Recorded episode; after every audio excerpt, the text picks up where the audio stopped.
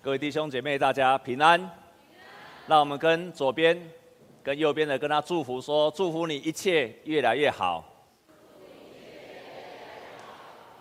我们特别要欢迎第一次或第二次在我们当中一起跟我们敬拜神的弟兄姐妹。我们要请他们站起来。当他们站起来的时候，请前后左右的也要站起来，跟他一起握手。弟兄姐妹，我们用最热烈的掌声欢迎这些弟兄姐妹来跟我们一起敬拜神。前后左右的，第一次、第二次的，我们都跟他握手来欢迎他们。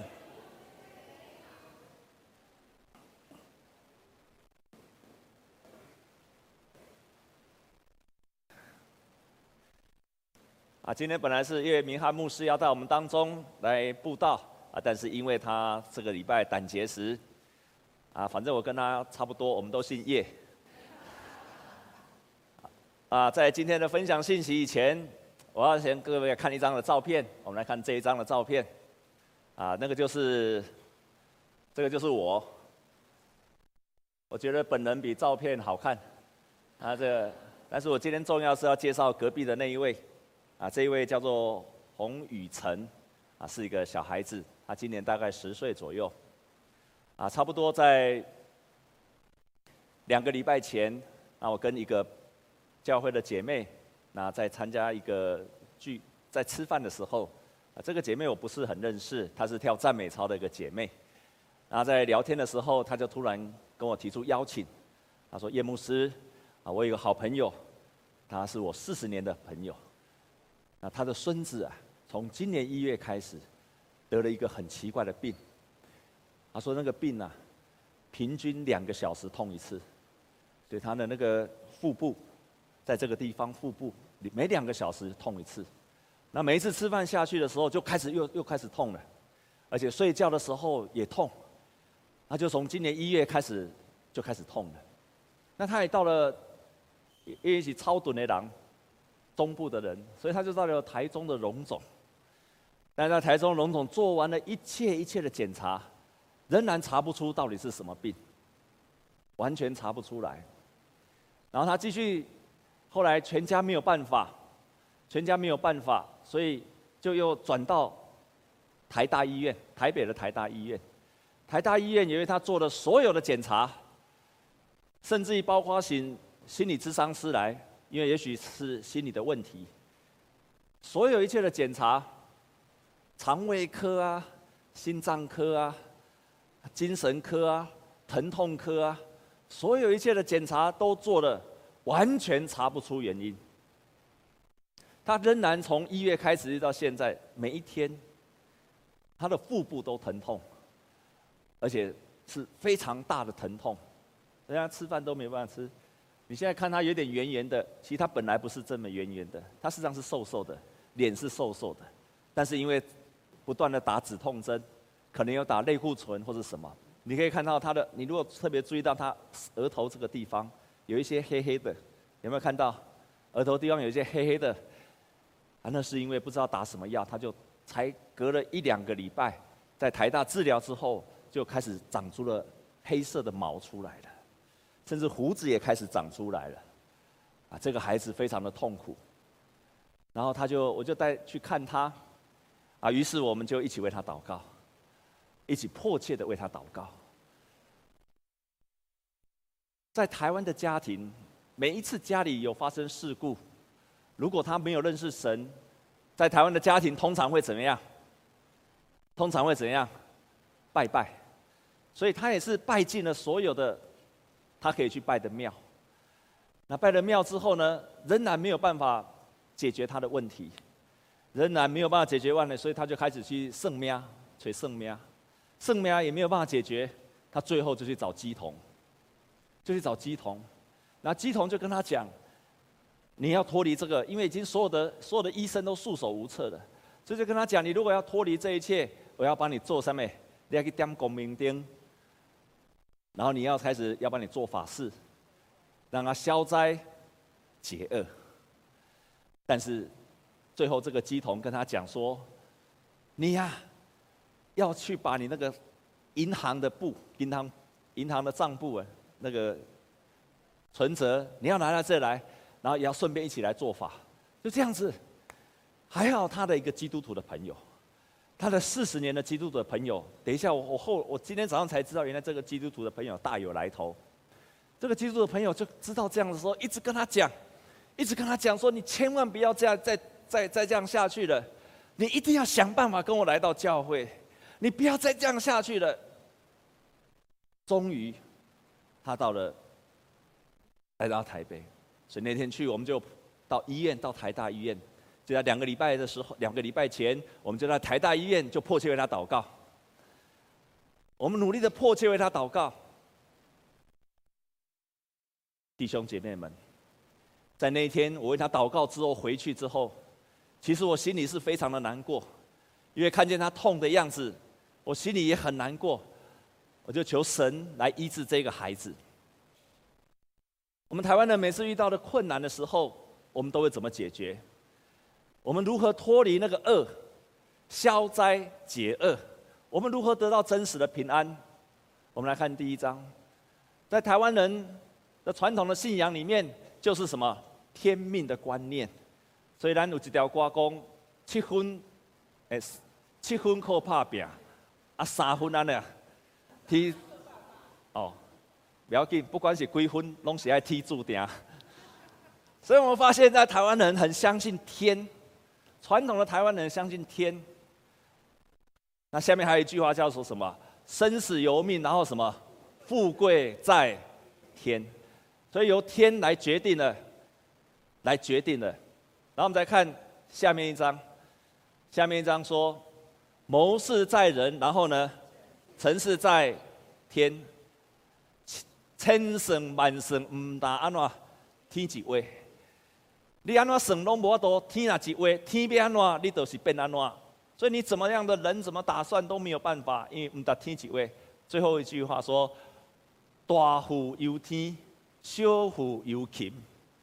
你要大富，你需要天帮助你；但是你小富呢，你自己要勤劳。所以在台湾很多的俗语里面，就看见了我们的信仰天。所以，某一句话讲，咱在座足多。兄弟，你还没有结婚，难道讲什么？姻缘是安怎？天注定，上天决定的。如果你没有信耶稣，天注定的。我们就看到很多很多的都是由天来决定我们的人。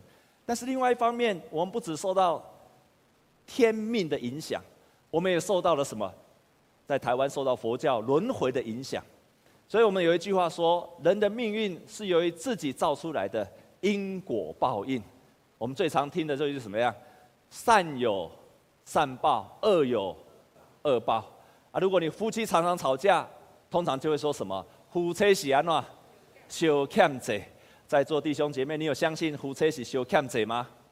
如果你相信你夫妻相欠债，你今天会常常吵架，就是你上一辈你欠他的，所以你这一辈子来做什么？还债的。所以如果你相信这样子的思想，相信这样的想法，那你将来跟你的先生或太太吵架，你要认命。为什么？因为你欠他的，你欠他的，你跟他吵架，你要认命，因为是你欠他的。昂莫是修欠贼，那这是台湾人的，除了受天命的思想，我们也受到轮回的思想，就是我这一辈子就是来还上一辈子的债的。那我们的命从哪里来的？我们人生的命运如何决定的？我们看下一章。命这一个字，从《说文解字》来说，“命”这个字，其实它“命”本身“令”这个字，“令”命就是令，然后多加一个“口”，就是口令，意思就是说，在人的身上来发出旨意、发出命令，这就是令。所以“令”是命的本质。本来没有“命”这个字，只有“令”，但是特别强调是。由嘴中来发出的这个命令，这就是你的命。那你的命谁决定的？谁来对你的生命来发出口令，说你的人生要这样子的？谁来发出这个命令的？天，天来决定你的命运，天命。所以他多了一个口，特别强调了开口发令，多了一个嘴巴来说，弟兄姐妹。这样子的想法，跟旧约的上帝的想法几乎是完全一样的。你知道上帝怎么创造这个天地吗？发出命令，上帝说有就有，说创造就立。上帝怎么创造？因为上帝用发出命令的。所以兄，我们台湾人所拜的那个天，好像几乎就是旧约里面所认识的创造天地的主。我们再看下一章。那么运是什么？运事实上就是迁徙的意思。所以就是像一个军，一个车在走，然后在一个错字边，运就是行走。因为在台湾人相信五行，五行就是金木水火土，所以一方面有天命，二方面金木水火土。也决定了你人生的运势。那所以，为什么我们在出生的时候，我们在取名字的时候都很小心？在座弟兄姐妹，你在出生的时候，你的父母亲有给你算过笔画的，请你把手举起来。好，很多人都算过笔画。我有一个，我有一个侄女，她的名字叫做叶静婷，但她出生的时候去算，她的命中缺水。所以她叫叶静婷，叶子的叶，安静的静，女字边的婷。但是他命中缺水，所以他里面就要加什么？加水。叶可不可以再加水？叶没有办法加水。婷有没有办法加水？也没有办法加水。所以他的静里面又多了三点水，就是因为他命中缺水，所以他让他的运势比较好。所以他叫叶静婷，那个静又有水。哦，伤脑筋，叶已经够够多笔画了。静也很多的笔画，停也很多的笔画，还要再加三点水。啊，因为他的命中缺水，因为这个五行的运行会决定了你的运势。那现在人相不相信？你如果要改运，你如果改你的天命，已经确定了。可是事实上，在我们的人生当中，太多不确定的东西了。特别是年轻的一代，很多人受好的教育，受理性的思想，受科学的思想。在座弟兄姐妹，你觉得现在的人，现在的人要改运、要算命、拜拜的人多还是不多？你觉得受过现代化的教育的人比以前更少拜拜、更少算命吗？你认识的朋友，或者是你你认识的朋友当中有常常在算命的，请你把手举起来。我们来看下面的这一段的文字，这是国家科学委员会的报告，它上面这一句话说：“他说关于算命的行为，很值得注意的就是。”不是只有增加了趋势，同时教育程度越高，去算命的就越多。从元首、政界显要、工商代表不等，照理说，若是不灵不验，算命这玩意儿应该要自然消失。可是为什么会有越演越烈的趋势？尤其在这高度文明、科学昌盛的时代，还大行其道。这表示今麦人算命的人愈来愈多，去拜拜的人愈来愈多，去跋杯的人愈来愈多。没有，因为我们受了科学的跟理性的教育。为什么？因为我们越来越从这个当中去看到，很多人喜欢算命。那到底为什么算命？我们看这个报告的下一章。为什么算命？因为对于现代人的说服力和吸引力，并不会与日俱增。然而，他说，在现实的生活里，确实又有若干不确定性的存在，也有一些科技和现实的知识不能帮助解决问题，譬如幼儿丢惊惊丢，或者慢性疾病乃至医治无效的绝症，人们还是会依赖这些传统的巫术。当你遇到遇到了生命当中的不确定性，你遇到了疾病没有办法医治，你那丢惊，你没有办法解决，医药也没有办法解决的时候，人们还是会去依靠这些在台湾传统的巫术。我们再看下一章，我们再看下一章哈。那为什么他算命的会准呢？为什么算命的会准？叶明翰牧师他说，算命的通常有三类，第一个就是用算的。用看的，就是有人看面相，那有些人看你的命盘，他会看的。他说这一类的算是比较理性，像紫微斗数啊等等。可是第二类呢，用骗的，用盖的，像我刚刚说的那个鸡童，他就叫他的那个存折拿来，他要跟他做法。第三类是用问的跟用传的，他说这一类是最危险的。我们教会有一位姐妹，因为为什么这一类是最危险的？因为这一类常常跟灵界有相通，所以有大概这三类，有用算的，啊，回到上一章，用算的，用看的，用骗的，用盖的，有些用问的，有些是用传的。那第第三类是最可怕的，因为它跟灵界有相通。我刚刚说我们教会有一个姐妹，她二十多岁来到台湾，来台北奋斗的时候，那住在天成饭店，台北车站附近的天成饭店，在那个地方，她说她楼上住着一个人，那个是算命的。那那个算命的呢，因为他成为他的工读生，那就是算那个命盘，就让他排那个命盘。他说觉得很奇怪，每次到他家里面都觉得非常的阴森。那他在想，应该他是有所谓的养小鬼。等等这样的事情，叶米哈牧师他的研究这样说，他说其实这样子的，在这样子的算命的人，通常他跟灵界是有接触的，所以为什么他？但是我问过我们教会的许多的弟兄姐妹，他过去没有信主前曾经去算过命的人，他们都跟我讲同样的一件事情，就是当你开始去算命的时候，他一开始来的时候就可以说出你的家里有谁有谁有谁。你的兄弟姐妹有谁有谁？那你遇到了什么什么的问题？你以前发生了什么事情？所以当他这样子一讲的时候，大家都开始相信了，因为这个人不认识我，怎么可以把我的过去、把我的家庭全部都说得出来了？因为有什么？因为在他的背后有小鬼在帮助他。他可能前一天就要去拜这些小鬼，小鬼就会跟他指示明天有谁会来。明天有谁会来？所以你一来的时候，他就把你的过去就给你讲了出来了，让你就相信了他。然后你相信了他之后，你就跟着他跑了。我们的教会有一个姐妹，我们教会有一个姐妹，她在二十多岁的时候曾经发生车祸。发生车祸之后呢，然后到医院看了，看了很久，医生跟他说：“你要动手术，要截肢。”哇！他吓了一跳，于是妈妈那个时候就赶快到处找他去算，就是找他去算命。找啊找啊找啊，就找到个很厉害的这个人算命。到台中找了一个圣命先来给圣命，算了之后就问他，你的名字叫什么名字？他说我的名字叫李佩芬。然后这个算命的就跟他讲，那你一定要开这个刀。啊，那为什么？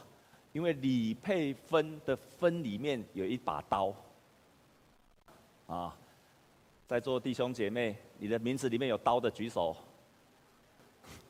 所以他说，因为你有一把刀，所以你这个刀是非开不可的。但是后来还好，他遇到了一个基督徒的医生，这个医基督徒医生好好帮他治疗，他没有去开这个刀，他后来恢复了健康。那我们教会有一个长老。也是你们都认识的秀慧长老。这个长老他从小身体不太好，他妈妈喜欢算命，然后就去跟他讲，就跟他说：“你的女儿啊，身体不太好，所以她哦，如果她身体要好，就是书不能读太多，书不能读太多。”啊，我想我儿子如果听到这样的话，一定很高兴。你们很多儿女如果听啊，书不能读太多。所以那个秀贵长老本来很会读书，本来很会读书，但是因为他那时候身体不太好，读到高中，秀贵长老是非常聪明的，他本来可以继续读上去，但是就因为这一句话，从此以后他就没有再读上去，再也没有读上去了。那秀贵长老跟我讲，他有一个孙女，就是秀贵长老的几个孙呐，就这个阿嬷很喜欢算命。就跟他说：“这个女儿啊，独生比较好，嫁出去，一没结婚，一结婚不，一拿结婚命不好。就因为这样子，这个他的孙女从此没有结婚。所以本来算命的是要帮人人生改运跟解套，反正所有的这些预言就成为了他人生的限制。这个孙女就再也没有结婚了，也因为没有结婚。”所以他自己总是觉得自己的人生不够完美，在座弟兄姐妹，很多的人就因为这样相信。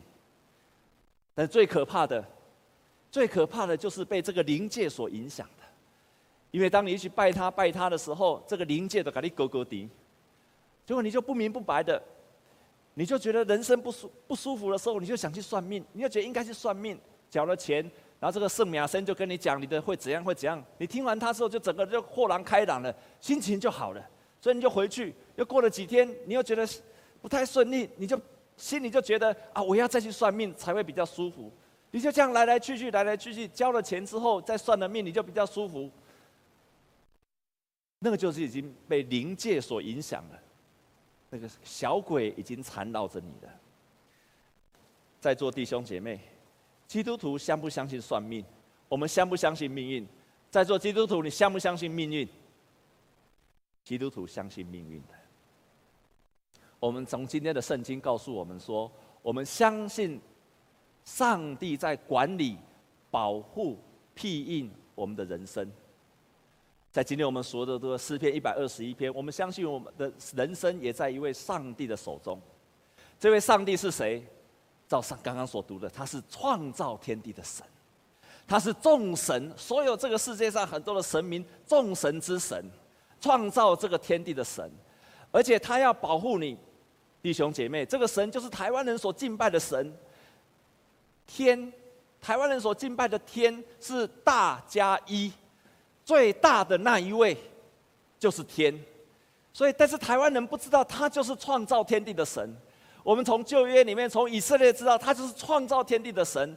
这一位神他会保护你，你的生命会在他的带领之下，而且上帝会保护你到底。在今天所读的圣经上说，他不会打盹，他不会摇动，他在你的右边，他随时随地在你的右边保护你，他日夜保护你。他让你免受一切的灾害，他保护你的生命，这就是我们所相信的那一位神，而他是一位又真又活的神，他就活在你的身边，保护着你。这就是一位基督徒所相信的神。台湾人在拜神的时候，需要很多的三牲五果，需要杀猪，需要杀鸡，需要牲畜去献祭。基督徒要不要？基督徒要不要？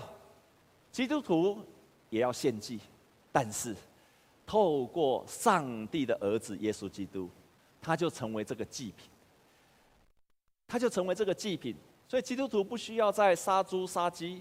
我们借着耶稣基督，他是上帝的儿子，告诉我们这位神是怎样的一位神。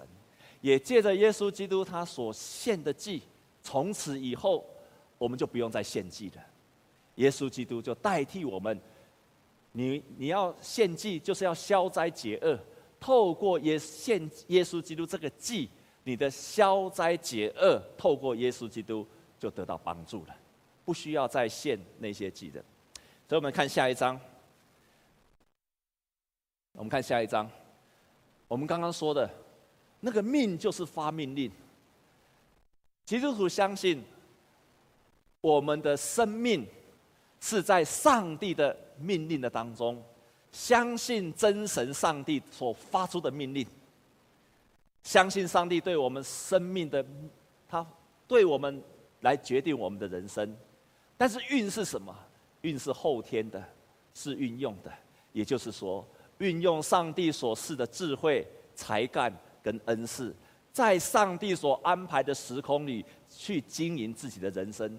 我很喜欢这个定义，这个地方说你的命运是什么？列命是上帝决定的，上帝垂所讲的来决定的。但是你的运是什么？是你在这个世界上是后天的，是借着上帝所赐给你的智慧跟才干恩赐，在所安排的时空里去经营你自己的人生。所以命跟运，命是上帝决定的，运是上帝给我的能力跟恩赐，我要好好去运用。所以，基督徒的人生是命运，是人跟上帝的合作，就这样改变你的人生的命运的。前几天有个姐妹来找我，那个姐妹她遇到了婚姻的问题，在那个婚姻的问题的当中，她不知道怎么去处理她的婚姻的问题，所以她就跑来找我。她来找我的时候，我没有跟她说：“啊，你只要祷告，上帝帮助你。”如果是只有这样的，那你就变成了又是求神拜佛、求神拜佛而已。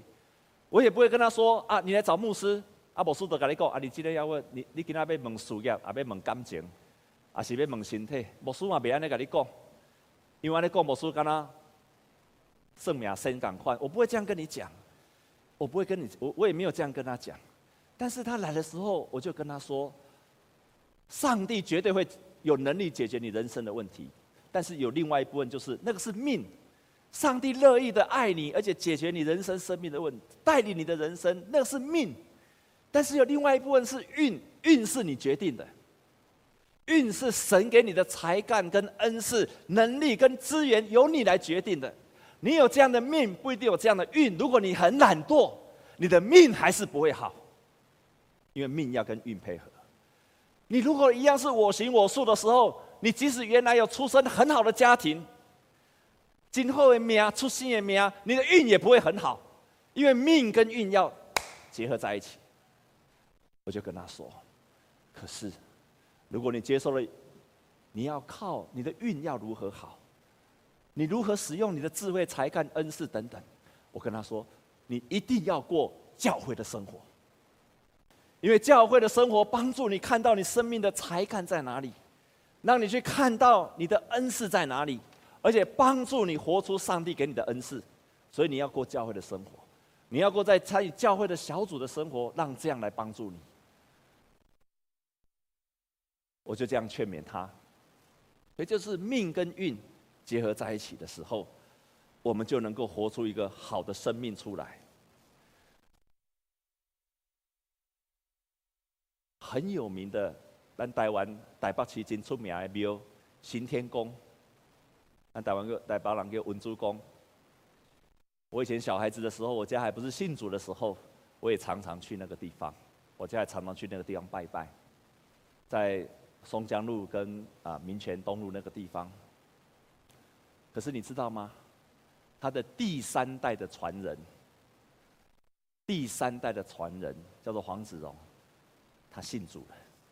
我们来看他的照片，在第三代的传人，他的名字叫做黄子荣，他的身上有特异的功能，那就是他。很会讲收惊，如果有被鬼吓到的，或者鬼的做那些事情，他很会做。但是呢，他的先生喜欢上酒家，所以他喜欢帮人家改运，他有能力帮人家改运，他却没有能力改自己的运。他的先生喜欢上酒家，没有想到他先生常去的那个酒家有养鬼、养小鬼。所以他先生好像着魔了一样，一天到晚去那个酒家，不止一天到晚去，而且一天到晚去，回来之后，先生好像是被鬼跟他去有咱台湾讲魔神啊，跟他去有魔神啊，抓到赶快，常常心神不宁，半夜里面害怕惊吓起来，不止他，不止他的先生被惊吓，连他自己都被惊吓出来了，连他经常也常常被这些魔神啊，被这些小鬼给吓到。在那个非常非常困苦的当中的时候，你看一家己法度，一家己法度替人受惊，替人解郁，但他没有办法解决他自己生命的问题。他身边的基督的朋友开始介绍他认识神，开始带领他去教会。当他到教会的时候，他听到了牧师这样子跟他说：“他说，在爱里面没有惧怕。”爱既完全，就把惧怕除去，因为惧怕里含着刑罚。惧怕的人，在爱里没有得到完全。神的儿子显现出来，要除灭魔鬼一切的作为。他才知道说，原来有一个信仰，他不只要除去一切魔鬼的作为，帮助我们解决生命的问题，他不是让我们害怕。而是让我们心里面充满了神的爱，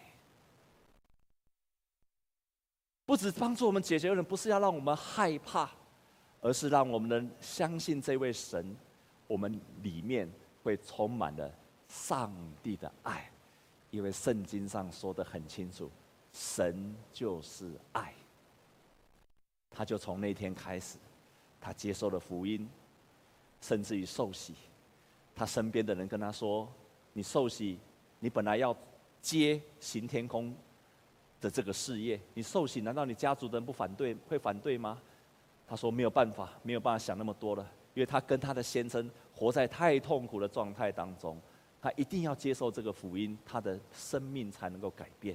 当他接受了福音了之后，他现在这个办公室就成为了一个专门介绍人家福音、带给人家平安跟喜乐。”他开始聚会的时候，他说：“因着上帝，他体会到真正的平安，还有真正的爱，而且过去在他身上那些咒诅就完全离开了。我们所信靠的神，就是有这么大的全能跟能力。我一开始跟你介绍的那个女生，洪雨辰，在两个礼拜前我去看她，我为她祷告了一次，没有改变。”第二次我再去看他的时候，继续为他祷告。回到家里的时候，我跪在我的书房，然后我跟上帝祷告说：“神啊，请你救这个孩子，请你救救这个孩子，求你的能力降临在这个孩子的身上，求你救救这个孩子，因为他平均两个小时就要剧痛一次，医生束手无策。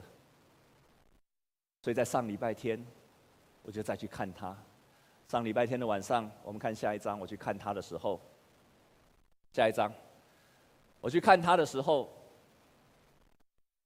再下一章，上一章，我去看他的时候，发生了很特别的事。当我开始去看他，为他祷告，另外有两个姐妹来，我们就一起为他祷告。我就按着他的腹部。我之前只是求神医治他。在那一刻，我突然心里有个感动，我就问他说：“你过去拜什么？”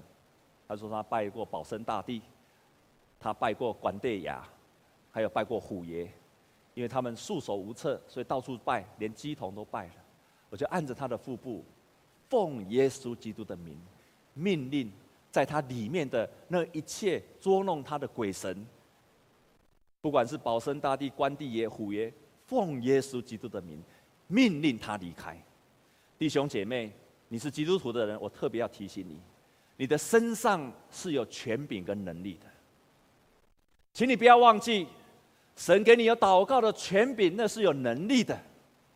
你是神给你成为一个基督徒，不是为了你自己而已，是让你有权柄跟能力做什么？好让你能够帮助一些面对生活困难的人。去使用这样的权柄跟能力去帮助人的，不是靠着我自己，而是靠着我祷告的时候，上帝来帮助我们。这是祷告的能力。我们为他祷告的时候，开始发生不可思议的事情。这个小女生就开始在台大的床上在那一直转，一直转。她明明是腹部很痛，但她却没有按着痛的地方，就在床上一直爬，一直爬，一直爬。我们更一直祷告，一直祷告。我们三个人足足祷告了一个小时，足足祷告了一个小时，不断的奉耶稣基督的名，命令在他里面缠绕的那些作弄他的这些鬼神，命令他离开。亲爱的弟兄姐妹，我们认识的神是创造天地的神，是众神之神。这个世界上有很多的神，但是唯一的真神就那一位，他可以镇压，也可以赶出其他的神。就这样为他祷告了一个小时之后，啊，我们就离开了。隔天，他妈妈打电话给我了，叶牧师，叶牧师，谢谢你为他祷告。我说什么事情？他说昨天的晚上，礼拜天的晚上，他睡得非常的好。礼拜一的上午，一早起来，他开始想吃东西。弟兄们，你要记住，他一吃东西之后，他一吃东西之后，就会剧痛的。到了中午，这个雨辰就跟他妈妈说：“妈妈。”我好想吃排骨便当哦，因为他不知道多久没有好好吃一顿饭了，所以我去看他的时候，我再去看他的时候，就是这个时候。你看他已经可以手比这样子的，但是你可以想象，在过去十个多月的当中，他是在床上在那边打滚的，没有笑容，被很多很多的神明所折磨，他就完全恢复了健康。我们看最后一张，下一张，这一张就是他们的全家。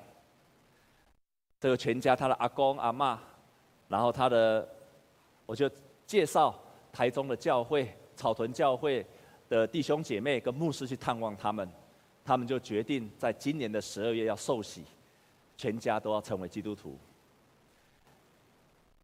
因为他们很高兴神在他们家全家做了奇妙的作为。我特别还，我刚刚才知道一件事情，